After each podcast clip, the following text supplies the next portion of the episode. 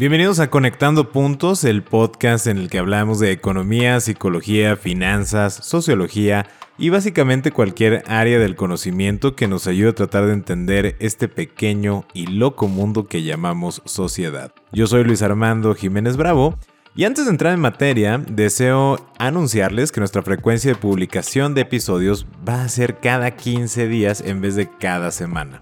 Esto es porque recibimos múltiples comentarios que valoramos enormemente de todas partes del mundo que nos están contactando y nos mencionaron que honestamente están necesitando más tiempo para digerir el contenido, situación que nos emocionó enormemente y sobre todo nos ha motivado a tomar esta decisión de cambiar la frecuencia y también de intentar un nuevo formato en el que tendremos nuevas secciones y aportaciones que irán descubriendo con las emisiones futuras. Después de este anuncio parroquial, pues vamos a nuestro tema. NFT y las señales de lo que viene. Este podcast es una producción de Blackbot. Bienvenidos a Conectando, Puntos con Luis Armando Jiménez Bravo, presentado por CESC Consultores. Conectando Puntos. Bien, pues como es la naturaleza de Conectando Puntos, vamos a iniciar con el punto más básico y ya saben que a mí me encanta tener claros los conceptos e irme a las raíces de las palabras. Entonces, ¿qué es un NFT o qué significa estas siglas eh, que estamos teniendo? La traducción al español es un TNF, ¿qué es esto? Si lo leemos en inglés es un Non-Fungible Token o un token no fungible.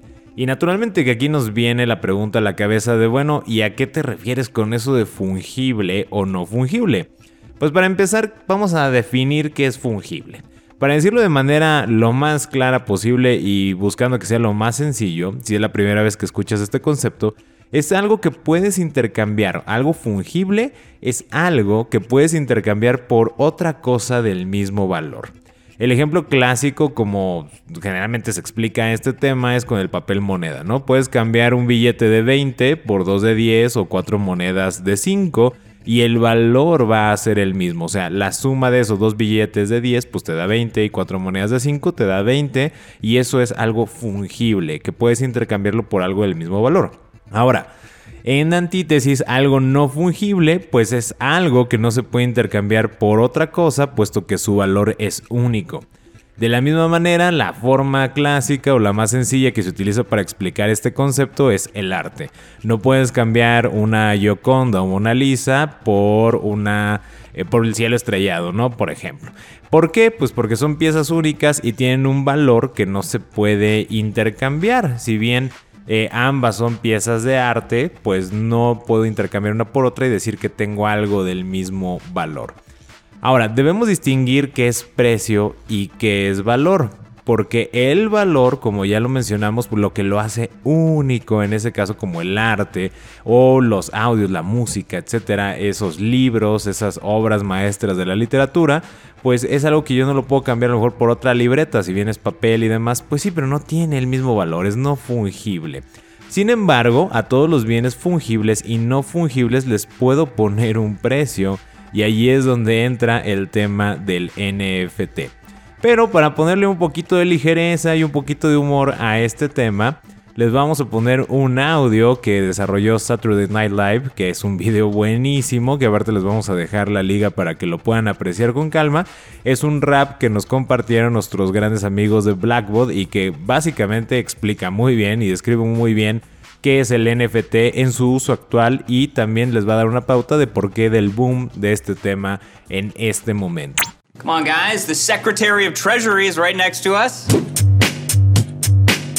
Uh, yes, you, young man. Two silicon boys were talking outside, talking outside, talking outside. Okay, and so what is your question? Two silicon boys were talking outside, talking outside, talking outside. Uh, yeah, I, I heard you the first time. Nah, nah, nah, nah, nah, nah. Now what the hell's an NFT? Apparently cryptocurrency. Everyone's making so much money. Can you please explain what's an NFT? I said, what the hell's an NFT? It's like real life monopoly. Everyone is doing it like Gronkowski. Can you please help me make an NFT? Son, I didn't understand a word you just said.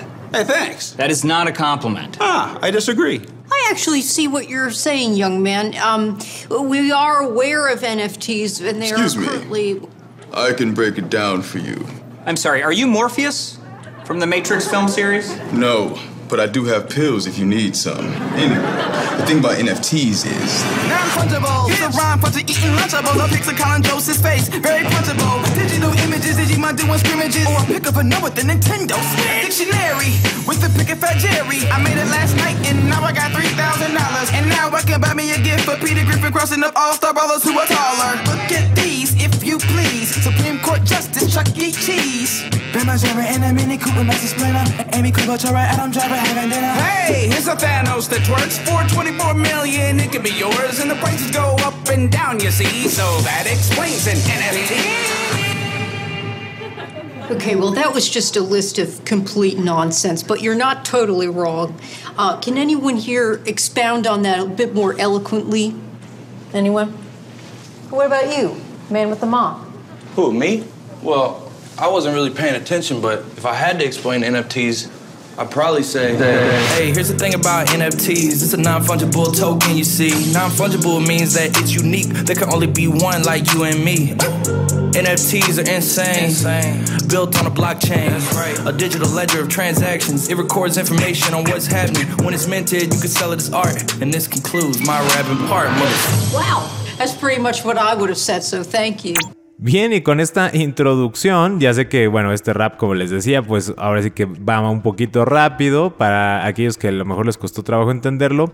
Nuevamente les digo, vamos a dejar la liga para que lo puedan ver con calma y lo puedan analizar, pero sobre todo puedan eh, disfrutar la comedia que siempre son brillantes las personas de Saturday Night Live para hacer todos estos temas complejos, pues hacerlo mucho más sencillos y asequibles, siempre con ese toque de comedia.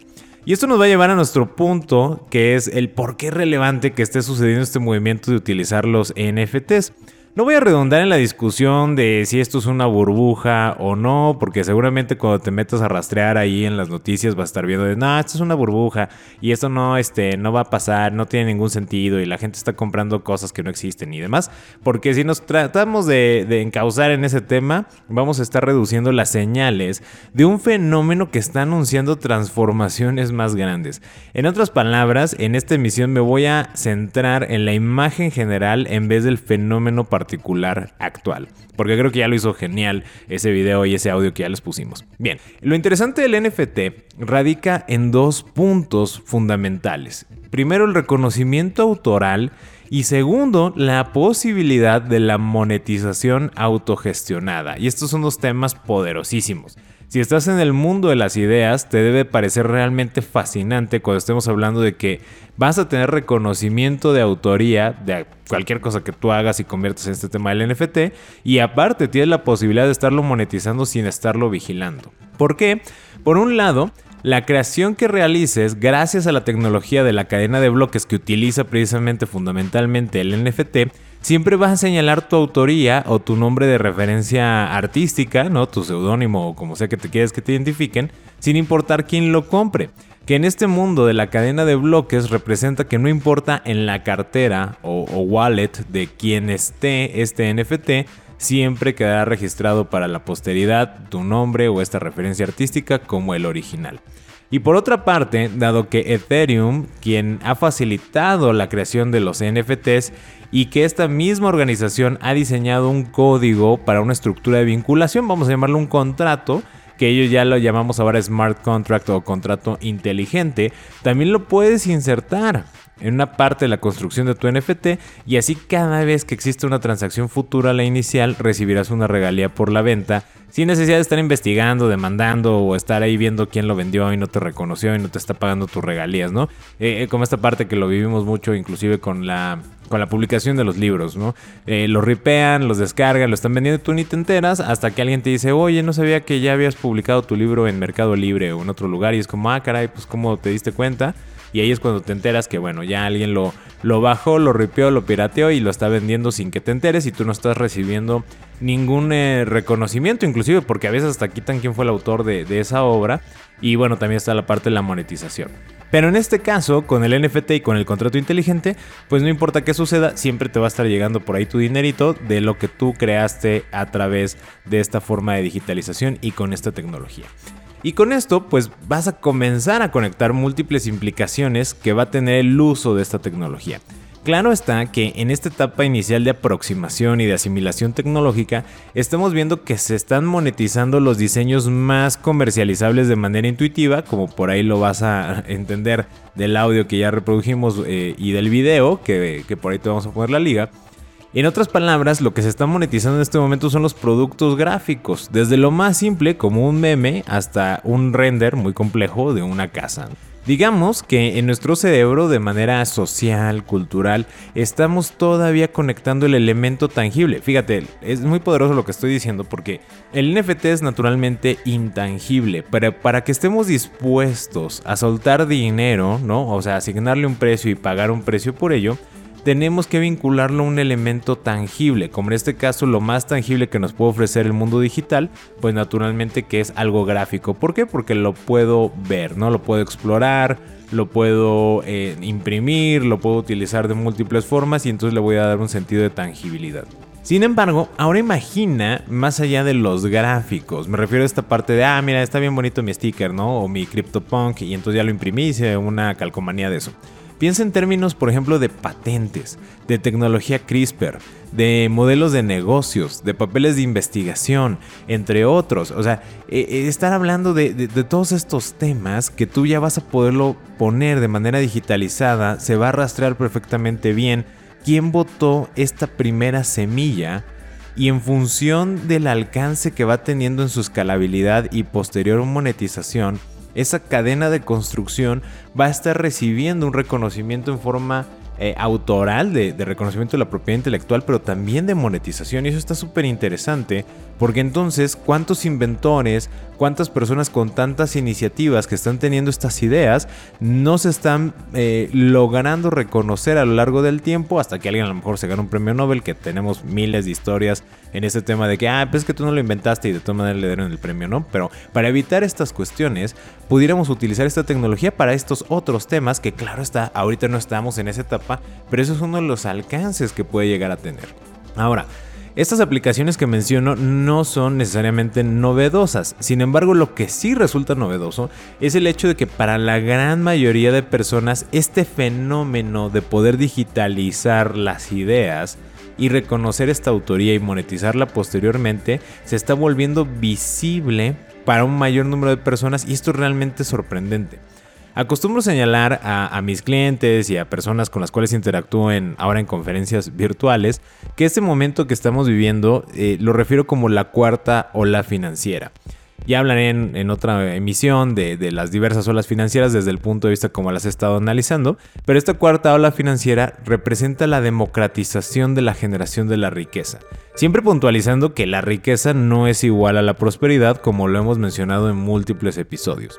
Y que también esto significa que no todas las personas van a ser ricas, sino que las oportunidades y las opciones de generación de la riqueza están más generalizadas y cercanas a un mayor número de personas y lo más interesante es que a nivel global.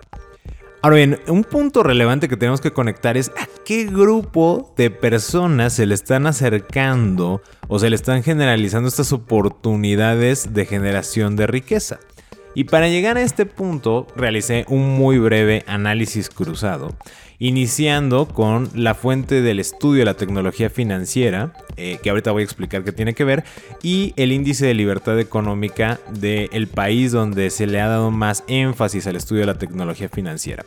Antes de que aborde más estos puntos de qué, por qué importa el tema de fintech y por qué este, va a importar lo que voy a hablar de este país, vamos a dar un poquito de contexto de qué es la libertad económica por si es la primera vez que te enfrentas a este concepto. Libertad económica es la capacidad que tienen las personas de disponer de su trabajo y de su propiedad. En otras palabras, que lo puedan vender, rentar, agenciar, prestar, regalar, donar o lo que quiera que gusten y manden como mejor consideren sin la limitación o intervención del Estado. En una economía libre, el Estado se va a limitar a una función de regulador de impartición de la justicia para evitar conductas que puedan derivar en la pérdida de la libertad económica de los ciudadanos. Ahora, ¿por qué nos interesa esta parte? Como les decía, pues me fui a analizar estos dos puntos. La fuente del estudio de la tecnología financiera, que es Reino Unido, y lo crucé con el índice de libertad económica que produce la Heritage Foundation, que ya sé que tiene muchos comentarios y que veres, pero con todo y el sesgo que pueda llegar a tener esta fundación, tiene puntos muy interesantes de estudio que vale la pena eh, analizar con profundidad y también les dejo la liga para que puedan ahí ver y cruzar y experimentar y ver las grafiquitas de cómo se cambian esto que vamos a estar mencionando. Como ya les decía, pues el Reino Unido es uno de los primeros estados que se interesó en la regulación y el estudio de la tecnología financiera. Ahora, ¿por qué nos interesa abordar desde el punto de la tecnología financiera o conectarlo con este punto? Porque realmente ese estudio fue el que desencadenó el fenómeno que estamos viendo de los NFTs. Eh, empezó primero con la forma de aplicar la cadena de bloques, que era una tecnología que ya estaba, pero se le dio esta forma de aplicación hacia las finanzas. Esto escala hacia los criptoactivos o las criptomonedas. Posteriormente esto escala a los contratos inteligentes y ahora estamos viendo esta manifestación en los NFTs con esto que ya les mencionaba del reconocimiento autoral y la monetización autogestionada. Bien. Si lo cruzamos con el índice de libertad económica que tiene el Reino Unido, nos vamos a enfrentar a algo bien interesante. Porque vas a notar que tiene eh, un índice de libertad económica más alto inclusive que el promedio mundial. Y ahora, ¿por qué esto es relevante y con qué lo voy a conectar?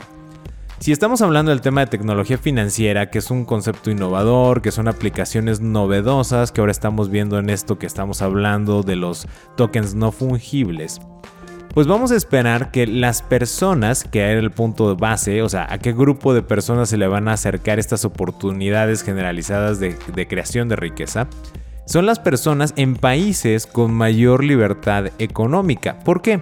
Porque van a tener una mayor conciencia de la posibilidad de disponer de sus bienes digitales y también de venderlos. En un país con menor libertad económica, las personas que lo habitan van a sentir que tienen menos posibilidades de disponer de sus bienes. Lo ven complejo, se les hace muy difícil, que puede ser una estafa, que van a perder todo lo que con mucho trabajo han logrado, e inclusive porque el mismo país tiene regulaciones o muy cerradas o muy estrictas que inhiben el uso creativo del trabajo y de la propiedad. Bien, entonces reconectando con el tema del Reino Unido, como ya les decía, su índice de libertad económica está un poco más arriba del promedio mundial. Y si tomamos o cruzamos por ahí Estados Unidos, también su índice de libertad económica está muy cercano al de Reino Unido. Y nota que estoy diciendo cercano, porque no es idéntico, pero está muy cercano al de Reino Unido. Y no es de extrañar entonces que los países, con todo lo que ya mencioné, que aprovecharán la curva de los NFTs de este fenómeno que se está dando, serán justamente, por decir un ejemplo, Estados Unidos y Reino Unido, o al menos van a ser de los países que van a ser los ejemplos más mediatizados, ¿no? Como este cuate, el que estaba eh, cantando la canción tomando su juguito y que estaba ofreciendo ahora a través del NFT en 500 mil dólares este video. ¿Y, por, qué lo, por qué lo conocemos? Pues porque el fulano viene de Estados Unidos y ahí es donde se mediatiza exactamente todo, ¿no? Pero bueno, nuevamente hay que recordar que esto no va a significar que todos los ciudadanos de Estados Unidos, de Reino Unido o de los países que tienen el índice de libertad económica más alto van a hacer uso de esta tecnología o que la van a utilizar específicamente para fines de monetización. Simplemente que dentro del grupo de personas a nivel mundial que lo van a estar aprovechando y utilizando, la mayoría se espera que serán ciudadanos que pertenecen a estos países con mayor libertad económica. Y esto lo debemos conectar con un elemento cultural y la asignación de una nueva forma de estereotipado de los roles creativos. ¿Qué pretendo decir o comunicar con esta idea? Por ejemplo, México, que orgullosamente estamos grabando desde León, Guanajuato, en el hermoso México, tiene un índice de libertad económica menor a Estados Unidos y el Reino Unido. En consecuencia, es muy natural y muy probable que va a tardar muchísimo, muchísimo más en utilizar esta tecnología de los NFTs para poder monetizar. Pero sin lugar a dudas va a dar pie a mucho contenido. En México somos muy buenos para hacer memes de todo, por ejemplo, ¿no? Y dicho contenido en esta secuencia que estamos armando de este breve análisis cruzado del índice de libertad económica con el tema de tecnología financiera, Pues es de esperarse que este contenido de los memes que va a estar generando México posiblemente lo va a tomar alguien de Colombia, que Colombia tiene un índice de libertad económica ligeramente más alto que México, y va a crear un modelo de negocios utilizando NFTs. Posteriormente, es de esperarse que habrá alguien en Estados Unidos que va a diseñar una plataforma en la cual pueda convivir ese modelo de negocios que se creó en Colombia con el contenido creado en México y así la rueda va a seguir girando desde la creatividad hasta la monetización. Y claro, esto está en función de la cultura. Las aplicaciones van a variar enormemente de cómo vamos a tener esta eh, rueda girando y lo que va a estar votando. Por ejemplo, Suecia, que tiene este índice eh, muy similar a lo que ya mencionaba Estados Unidos y Reino Unido, pero tiene una cultura muy diferente. Quienes aprovechen en esa población sueca esta tecnología le van a dar un, uso de aplicación social. Tal vez, por ejemplo, maneras de financiar energías renovables o de compartir formas de eh, evitar la patente de los medicamentos o agilizar la liberación de esas patentes, etcétera, o reducir las huellas de carbono y demás. Que este es otro punto muy relevante eh, en esta gran imagen que estoy compartiendo alrededor de los NFTs. Antes de que me meta en este punto, solo quiero recapitular. Vamos viendo la secuencia de cómo estamos conectando estas ideas. Si tú tienes una tecnología que en este momento está permitiendo a los países con mayor libertad económica encontrar formas de disponer y monetizar bienes digitales. Fíjate lo poderoso que es esto. Antes hablábamos en economía de que tenías que tener tierra, por ejemplo, ¿no? Ahora ya no necesitas la tierra, necesitas tener un buen meme, o necesitas tener un video, o necesitas tener algo que la gente ya identificó de manera cultural lo pones en este concepto de esta cadena de bloques a través del NFT en tu wallet y entonces ya queda registrada tu autoría, le metes el contrato inteligente, lo puedes empezar a cobrar si vienen transacciones posteriores inclusive de esto que tú estés comercializando. Y sin embargo, la gente nunca va a tener el original, ¿no? O lo vas a poder vender posteriormente ese original. Y aquí impacta mucho entonces el empezar a rastrear este fenómeno que se está construyendo desde el NFT la geolocalización de los roles creativos. Como ya lo mencionaba, por dar una ruta eh, que no necesariamente es la que se va a seguir, pero es una ruta muy probable. México o algún país latinoamericano con un menor índice de libertad económica, que como les dije, los ciudadanos lo ven muy complejo, lo ven muy difícil de hacer, eh, a lo mejor ni siquiera tienen el conocimiento la conciencia de que esto existe ni cómo lo pueden explotar, pero hacen muy buenos memes, hacen muy buenos videos y punto, ya lo generaron el contenido. Va a venir alguien de un país con mayor índice de libertad económica que lo va a volver un modelo de negocio alguien con un índice todavía mayor va a crear una plataforma donde conviven estos modelos de negocio y va a crear un marketplace, por ejemplo. Y posteriormente, alguien que tenga un índice similar de libertad económica a este último nivel de la plataforma, puede que le empiece a dar usos eh, de aplicación social o de energía o de cuidado del medio ambiente, etc. Entonces, hay que conectar el cómo se va a dar este fenómeno de transformación, porque ahorita está empezando por la etapa más larvaria de asimilación, que es lo que podemos entender más fácil y lo que nos puede fascinar de manera más inmediata. Pero esto es una señal de algo muy poderoso que se está construyendo en la evolución de pues de cómo se va a mover la economía del conocimiento que tanto se hablaba hace ya algunos años y entonces esto viene a dar una revolución inclusive cultural, creativa, artística, eh, donde ya se va a superar esa barrera de si eres artista, pero eh, a lo mejor alguien te plagia la canción y, hace un cover, ¿no? Pero nadie va a saber que es un cover, la van a tomar como original y pues tú ya te quedaste ahí en la miseria, ya no pudiste cobrar nada de eso. Todos esos eh, modelos que se fueron creando de, pues de miseria inclusive a nivel artístico van a desaparecer gracias a las implicaciones que van a tener estos puntos del NFT. Y ahora sí, ya viendo toda esta implicación a nivel económico, pues viene un punto muy sensible que ya les el consumo de la energía y la huella de carbono. Los NFTs consumen cantidades ingentes de energía. A mayor consumo de energía, mayor calentamiento y esto pues contribuye naturalmente al cambio climático. En este momento que nos encontramos de uso muy ineficiente de la energía para producir NFTs, así como está ocurriendo y ha ocurrido con la minería de datos para las criptomonedas, nos encontramos en un nivel donde se desperdicia más energía y se lacera más al medio ambiente que los beneficios que se producen. Claro está visto desde el punto de asimilación tecnológica que les estoy hablando, en otras palabras, de vender un meme, o sea, un meme que por muy gracioso que sea y lo que tú gustes y mandes, pero que no le está aportando ningún valor de trascendencia social, destruye más al planeta que si, por ejemplo, si estuviera utilizando esta tecnología con fines de promoción de la salud o la construcción de planos para energías renovables más eficientes y que realmente sean capaces de sustituir energías no renovables o inclusive de motivar movimientos que nos permitan llegar a esta transición que por muchas razones no se ha eh, logrado todavía, ¿no? Y este es mi punto de conclusión. Este es el, punto final que quiero conectar alrededor de esta gran imagen de los NFTs. Ahora que te adentres a esta tecnología de los tokens no fungibles, ya sabes dónde puedes ubicar a los países y, los, o sea, el, índice de libertad económica te va a dar una ruta muy clara de por dónde le tienes que ir moviendo si tú quieres realmente aprovechar esta curva de, de los NFTs. Y con suficiente curiosidad por las culturas de esos países y su dinámica social, vas a poder conectar con las personas que potencien el uso de esta tecnología. Sí, hay que reconocerlo, el costo ambiental va a ser alto en el camino, va a ser muy alto y el precio que vamos a pagar a nivel climático seguramente va a ser muy muy alto, pero es gracias a ese fenómeno que en la medida que estemos utilizando esta tecnología y buscando generar modelos o promover lo que sea que estemos proveyendo a través de este NFT, busquemos que cuente y que tenga un sentido de trascendencia para el beneficio tanto de nuestra ecología del planeta como de nuestra sociedad humana global.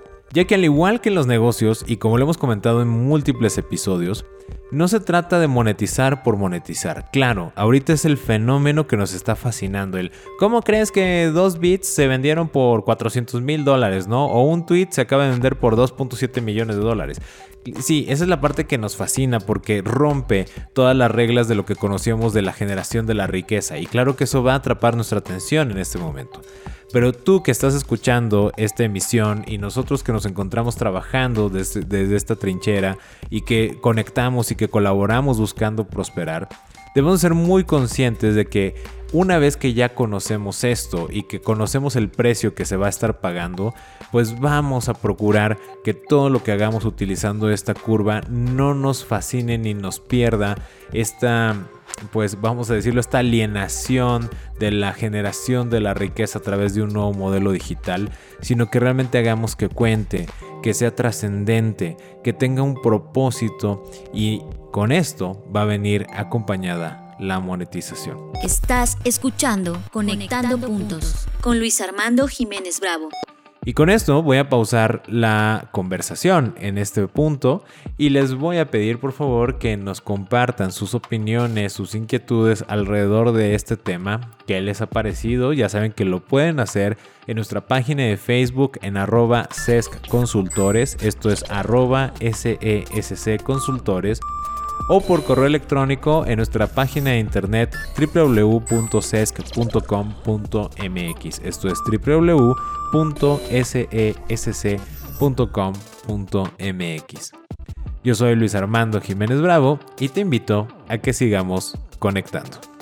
Escuchaste Conectando, puntos, con Luis Armando Jiménez Bravo, presentado por CESC Consultores. Conectando, puntos. Contenidos y conducción, Luis Armando Jiménez Bravo. Producción, John Black y Fernanda Rocha. Grabado en los estudios Blackbot.